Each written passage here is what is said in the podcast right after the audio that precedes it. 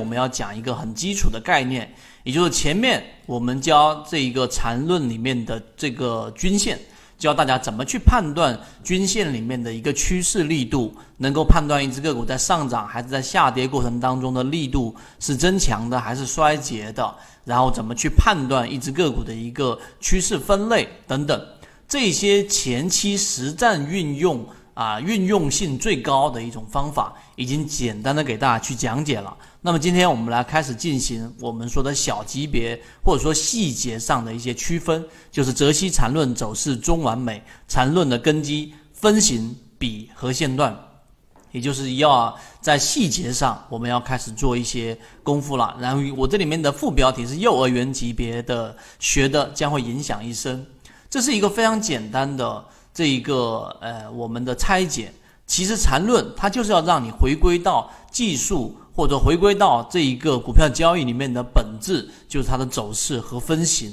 到底怎么样去做一个判断。好，我现在直接开始我们今天要去讲的一个内容。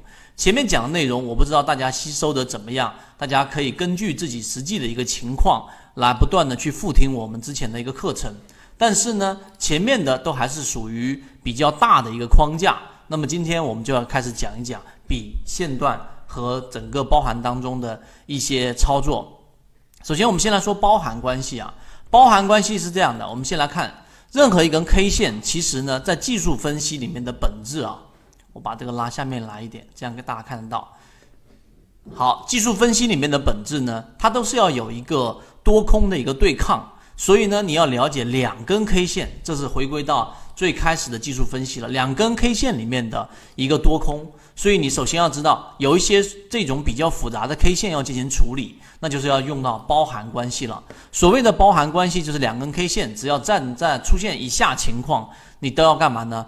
相邻两根 K 线，一根 K 线的高低点包含在另一根 K 线之内，那么它就可以把它定义为成一根 K 线。所以像这里面就直接是把它定义为成一个我们这样的一个 K 线，就可以划分开来了。这主要要做的事情，就是要帮助我们在做这一个笔和线段的规划的过程当中，要进行化繁为简。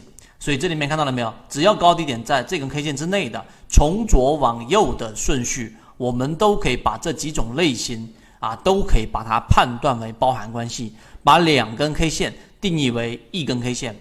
这一点大家要明白。所以这是比较简单的，我简单的带过。第二个，我们来看包含关系的一个处理。它的处理呢，一定要确定一个方向，也就是说，出现像这种情况，对吧？n 减一。如果你想知道这些内容，并且进一步去了解，由于平台原因，公众号的位置老莫财经互相转告一下就可以了。N n 加一这三根 K 线，那到底它是怎么样的一种包含关系呢？那么如果 n n 跟 K 线发生了关系，那么我们要找到。n 减一，也就是前一根 K 线和这根 K 线的这一个包含关系啊。如果说没有包含关系，那么 n 减一的这一个之前所包含的关系处理完毕之后，那么 n 减一跟 n 这个 K 线高点抬高就是向上，方向的向上；反之则低点向下，那么就向下。那么其实这一种判断依据还是比较简单，也就是说，你先处理 n 和 n 减一之间的一个关系。它们中间是没有包含关系的。注意，n 减一和这根 K 线这两个关，它首先是没有包含关系的。第二个，n 减一看到了没有？这根 K 线它及之前的包含关系处理完毕。就前面举个例子，前面可能有一些这样简单的包含关系的，那么全部都把它定义为这样的一个大的 K 线。待会我会在实际运用里面去给各位去讲。那么这样得出来的。一个结论之后，如果 n 减一和这根原有的 K 线第 n 根 K 线的这个高点是抬高的，看这里面这个高点干嘛？是向下的，那么这个方向就是向下的这一个包含关系。那么如果是向上的，那么它就是向上的。所以前面处理完成之后，它们首先不不是包含关系。你看下面这个，它也不是包含关系。那么最终我们发现它的整体处理完毕之后。它和它的关系，它的高点干嘛是向下走的？这个处理包含关系呢，是啊后面会运用到的。到底怎么判断一笔一笔的一个包含关系？那我顺便也提到告诉给大家，我们今天去讲的这一个包含关系啊，其实就是把每一根 K 线做一个处理。这是第一个我要讲的知识点。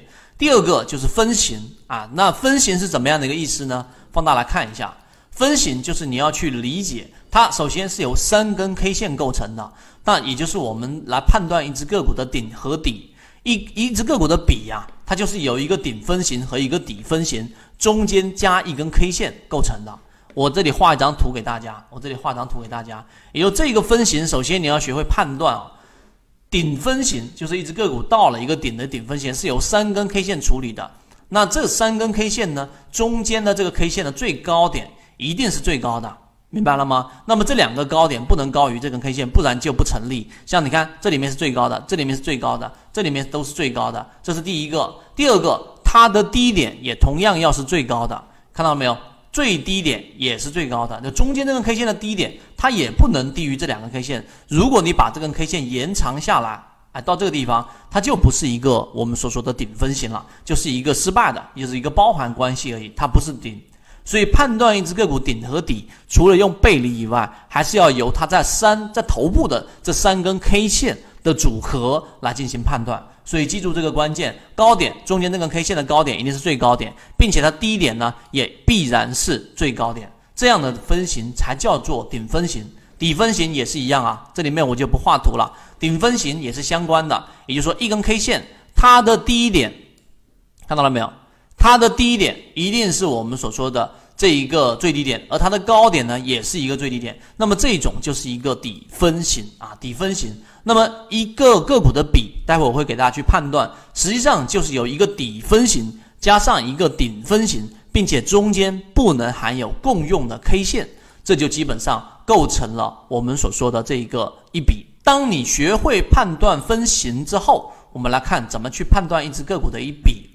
一笔呢，就算是一个顶和底之间衔接，然后算是走完了一个过程。笔怎么去定义呢？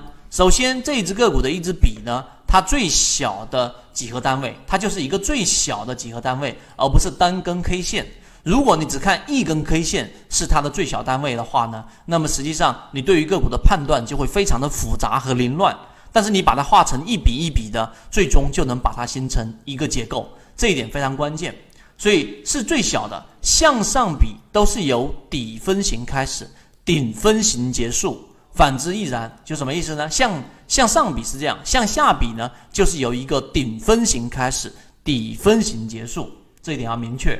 那么顶分型呢，顶底之间最少最少要有一根独立的 K 线，不然这一个比就是不完整的。中间的 K 线如果和分型元素间有包含关系，可以不予处理。啊，那适用于递归的起始周期啊，这句话大家不理解就算了。它实际上相当于是可以不断的把它啊归类为小级别，但是你要知道一笔是怎么画的。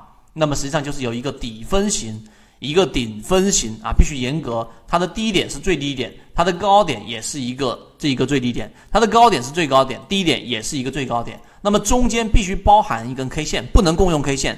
如果你把这根 K 线磨灭掉，它就不属于我们所说的一笔了。所以底分型的最低点称为底，顶分型的最高点称为顶。那么这一个同一笔当中的这一个顶是最高的，没有任何比这个点更高的，这就是一笔当中底也是最低的，就这个地方是最低的，没有任何一点比它更低。所以笔是最小的这个几何单位，我们把它做一个简称，后面会用到，就是一笔一笔，这个要去明确。